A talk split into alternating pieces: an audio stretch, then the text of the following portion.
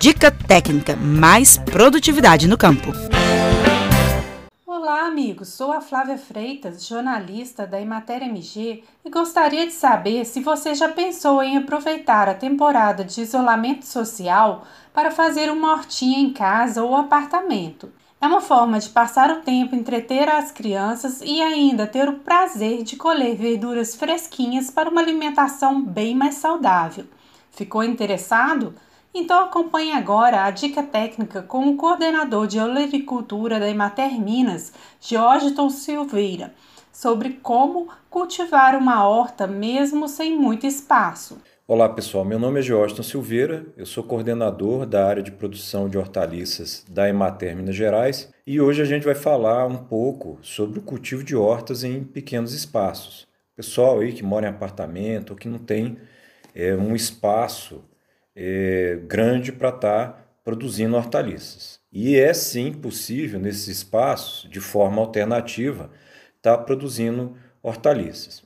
A primeira questão é que nesse ambiente ele tem que ter, é, durante o dia, pelo menos 70% do dia ele tem que ter a presença de luz. Então é fundamental a luz para estar tá produzindo. Então, é, verificar no ambiente, é, no apartamento ou que seja, no ambiente que esteja aí querendo pretendendo fazer o cultivo dessa hortaliça, que haja essa presença de luz. Vários são os, os recipientes que podem ser utilizados para o cultivo de hortaliças, desde garrafa PETs né, e, e outros recipientes que pode estar comprando jardineiras, vasos, então uma série de recipientes. É importante que esse recipiente ele tenha pelo menos uma profundidade, uma profundidade mínima de 15, 15 centímetros para que haja um crescimento é, dessas raízes. É, a outra questão que ambientes, é, é, recipientes aí reutilizados, é necessário que sejam feitos furos no fundo desse recipiente para que haja essa drenagem da água. A outra questão, que antes do preenchimento desses recipientes com o substrato, que a gente vai falar, é que seja colocado no fundo, até para facilitar o dreno também, é, liberar esse excesso de água, é, que seja colocado um terço preenchido com brita zero. É, quais as hortaliças? Então, dependendo da profundidade, se você tem um, um recipiente com a profundidade aí acima de 20 centímetros, você pode estar cultivando é, é, hortaliças de maior porte, como pimentão, pimenta. Se você tem recipientes aí com a profundidade menor, então é necessário que sejam. É, você vai ter que cultivar nesses recipientes é, hortaliças que têm um, um desenvolvimento radicular menor, como alface, cebolinha, salsinha. O que utilizar para que eu faça o, o plantio é, dessas hortaliças? Então a gente pode usar uma mistura aí, que é uma parte de terra. Quem não tem terra, você pode estar adquirindo a terra vegetal é, nas casas aí de produtos agropecuários.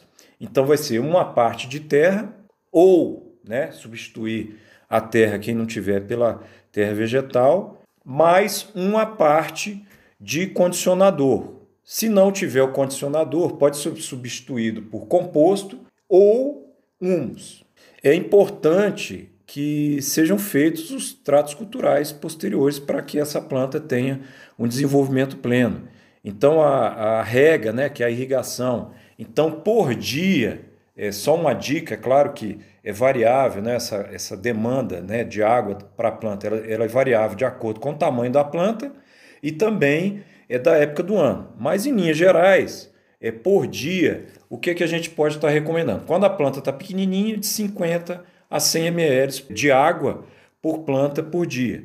E à medida que essa planta vai crescendo, você pode estar colocando de 200 ml até 400 ml é, de água por planta por dia. As adubações complementares são fundamentais para que essa planta também tenha eh, esse desenvolvimento pleno. É, o intervalo, vai, você tem que observar como é que essa planta está se desenvolvendo. Então você pode estar tá parcelando essas adubações de 7 em 7 dias ou de 10 em 10 dias.